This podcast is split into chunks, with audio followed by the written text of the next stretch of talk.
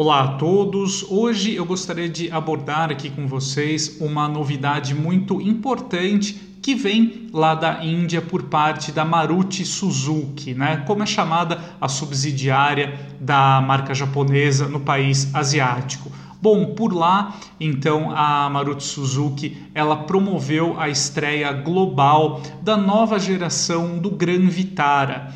Eu acho muito importante a gente acompanhar de perto esse modelo, porque é cada vez mais concreta a possibilidade de que ele também será importado aqui ao mercado brasileiro. Como eu já abordei aqui com vocês em outra oportunidade, a Suzuki já descontinuou do seu portfólio de modelos aqui no Brasil o Vitara e o S-Cross é, eu entrei em contato com os responsáveis pela marca japonesa aqui no Brasil e de fato eles me confirmaram que eles vão iniciar um processo aí uh, de reformulação, né, de reestruturação do portfólio da Suzuki aqui no Brasil. Uh, inclusive contemplando aí a chegada de novas tecnologias por parte da marca aqui em nosso mercado. Então, com isso, é cada vez mais concreta a possibilidade de que o novo Gran Vitara será um desses produtos aí escolhidos para esse para essa revisão aí do portfólio da Suzuki aqui no Brasil. Bom, ah, em primeiro lugar, do ponto de vista aí de novas tecnologias, o, a nova geração do Gran Vitara ela será oferecida somente com mecânica eletrificada. Então, tomando como base aí motor 1.5 a gasolina, o modelo ele terá as opções híbrida leve e híbrida convencional. No caso aí do Gran Vitara híbrido pleno, né, o modelo ele associa então o motor térmico com outro propulsor elétrico para entregar até uma autonomia de 25 km em modo elétrico, fruto aí da presença de uma bateria principal ali do sistema híbrido com maior capacidade de armazenamento. Segundo aí os dados preliminares da Maruti Suzuki, o novo Gran Vitara ele terá um consumo que pode chegar na casa de 28 km por litro, considerando aí as médias combinadas na cidade e na estrada. Interessante que a releitura aí moderna do Gran Vitara ele tem um tamanho muito interessante. O SUV ele tem então 4,34 metros de comprimento, 1,79 metros de largura e 1,64 de altura. Vale aí a gente deixar claro, né, só recapitulando, que o novo Gran Vitara, então, ele é um irmão aí de projeto do Toyota Urban Cruiser Highrider. Então, a Toyota e a Suzuki desenvolveram aí esse SUV de forma combinada.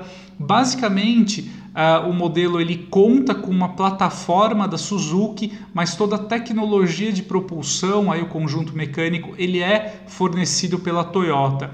Também caberá aí a Toyota produzir tanto o Highrider para ela quanto o novo Gran Vitara para Suzuki uh, em uma fábrica que a Toyota possui na Índia. O novo Gran Vitara é um projeto muito interessante e deverá posicionar a Suzuki de uma maneira bem competitiva no segmento de SUVs compactos, com um produto bem interessante, inclusive com o diferencial aí do sistema de tração integral, algo que é muito valorizado dentro da Suzuki, né? E também será um diferencial aí relevante por parte do modelo aqui no Brasil, como já ocorria com o Vitara, com o S-Cross, até então oferecidos por aqui.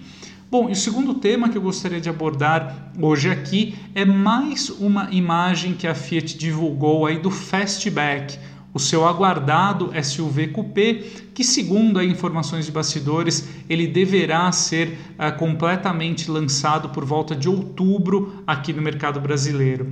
O projeto então é uma grande aposta da Fiat. Eu acho também que esse modelo chegará ao mercado com uma proposta bem interessante. Afinal, ele será um SUV coupé mais com um tamanho bem maior aí em relação ao Volkswagen Nivus e certamente esse design diferenciado com formas aí uh, bem mais arrojadas, mais sofisticadas, elas deverão uh, colaborar para atrair um bom número de consumidores aí de SUVs para a marca italiana. A própria Fiat já reforça bastante essa preocupação aí uh, com o design do modelo, né? Esse foi uh, sem dúvida um ponto forte aí uh, do projeto. Segundo também informações aí extraoficiais, também o Fastback deverá contar então aí com os motores 1.0 e 1.3 da família GSE, então aí com turbo e injeção direta, e ele deverá ter apenas a opção do câmbio automático CVT.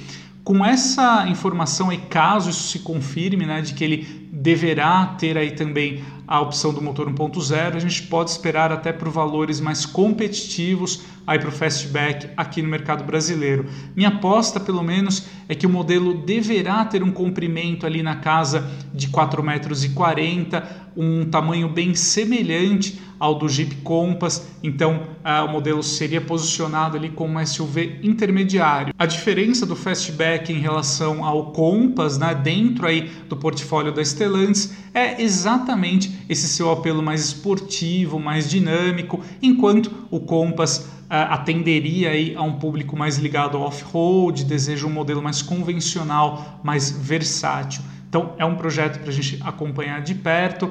A Fiat ah, acrescentou apenas que vai revelar mais informações sobre o Fastback na medida em que nos aproximarmos do lançamento do modelo, ah, o que, como eu já disse, ah, deverá ocorrer por volta de outubro. Só para antes de terminar, vale a pena a gente também citar aí no caso do, do Fastback que está também aí nos planos uma versão Abarth para o modelo, provavelmente aí com propulsor 1.3 turbo e trazendo aí uh, essa revisão né, de olho aí na maior esportividade que a marca Abarth deve promover no modelo. Então, uh, deixando a suspensão, freios, o comportamento da direção também bem mais orientados aí para um cuidado dinâmico superior. Então é isso aí, pessoal. Essas foram as mensagens que eu queria trazer aqui uh, hoje e a gente se encontra em breve. Um grande abraço.